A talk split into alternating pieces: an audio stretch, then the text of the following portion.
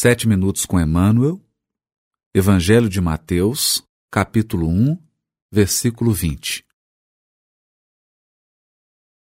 Livro Levantar e Seguir, psicografado por Francisco Cândido Xavier, ditado pelo Espírito Emmanuel, capítulo 9, intitulado José da Galileia. E projetando ele isto, Eis que em sonho lhe apareceu um anjo do Senhor, dizendo: José, filho de Davi, não temas receber a Maria. Mateus, capítulo 1, versículo 20. Comenta o benfeitor.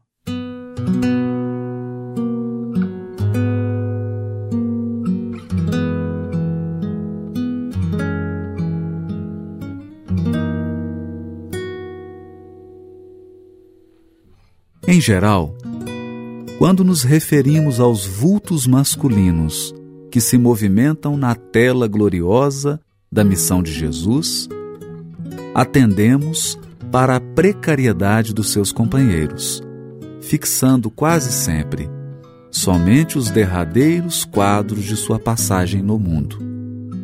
É preciso, porém, observar que, a par de beneficiários ingratos, de ouvintes indiferentes, de perseguidores cruéis e de discípulos vacilantes, houve um homem integral que atendeu a Jesus, hipotecando-lhe o coração sem mácula e a consciência pura.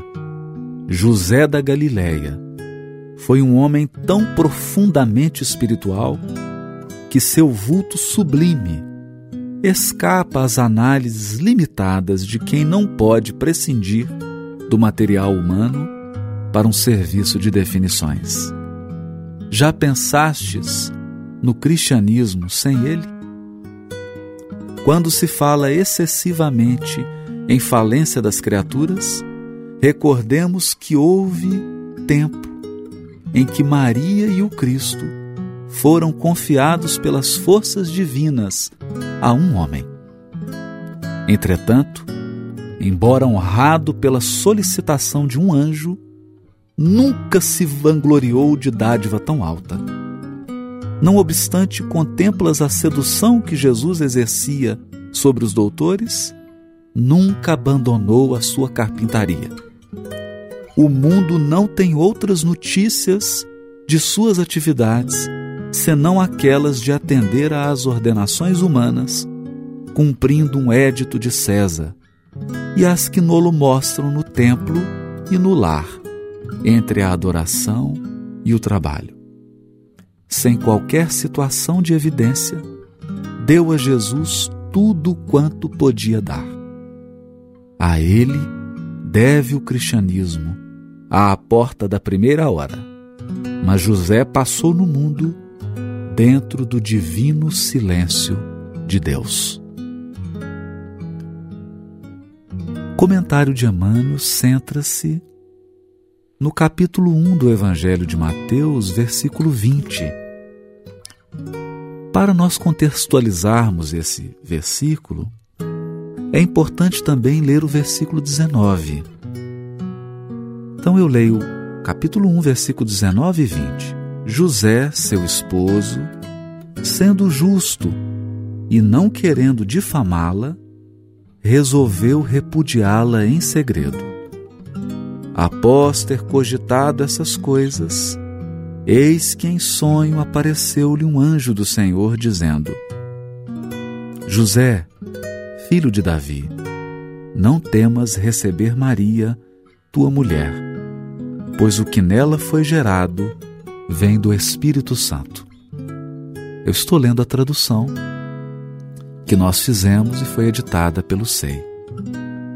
Aqui nós percebemos o temor de José, que era um homem justo, em receber Maria como esposa, e o anjo acalmando-lhe o coração e dizendo das origens espirituais e sagradas do filho que ele recebia. Essa figura do Novo Testamento é muito pouco citada. Nós encontramos referência a José no capítulo 1 capítulo 2 do Evangelho de Mateus, no capítulo 1, capítulo 2, 3 e 4 do Evangelho de Lucas e no capítulo 1 e capítulo 6 do Evangelho de João. A maior parte dessas referências diz respeito a José recebendo Maria, atendendo ao édito de César e levando-a para realizar o censo na sua cidade natal, e depois protegendo a criança da perseguição de Herodes. Em outro momento do texto do Evangelho, nós vamos encontrar José na carpintaria, levando o filho com Maria ao templo, quando ele já entrava na adolescência, e depois não temos mais referência de José. Nessa belíssima mensagem de Emmanuel, ele destaca que há vários vultos masculinos no Novo Testamento. Nós podemos pensar em Simão Pedro, em João Evangelista, em José de Arimateia, em Simeão e tantos outros. E muitas vezes nós, quando comentamos sobre essas pessoas, focamos a nossa atenção nas quedas, nas falhas, sobretudo aquelas ligadas ao momento da crucificação, quando todos abandonaram Jesus. Mas aqui diz Emmanuel que é preciso voltar o nosso coração para um homem integral. José da Galileia. Diz Emmanuel que ele foi tão profundamente espiritual que o seu vulto sublime escapa à análise humana. Não há material historiográfico sobre José da Galileia. Muito pouco nós sabemos sobre ele.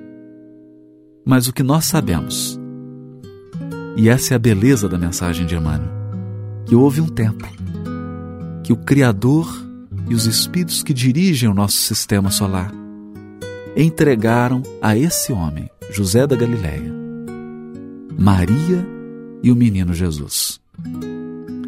Todo o futuro do Evangelho, todo o futuro da missão do Cristo esteve um dia nas mãos desse homem.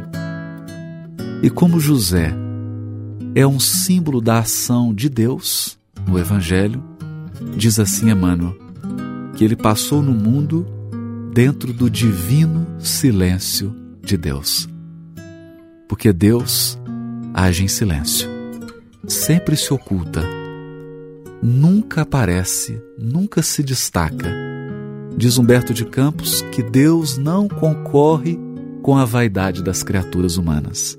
E assim foi José, esse homem sem história detalhada, sem historiografia abundante, mas de ação genuinamente espiritual. Jamais abandonou a carpintaria, jamais abandonou o lar, e foi aquele primeiro esteio, aquela primeira base na qual Jesus pôde confiar para erguer o seu imortal Evangelho. Esse é um homem integral, é um homem absolutamente evangelizado e em comunhão com Deus e com o próprio Cristo. José da Galileia.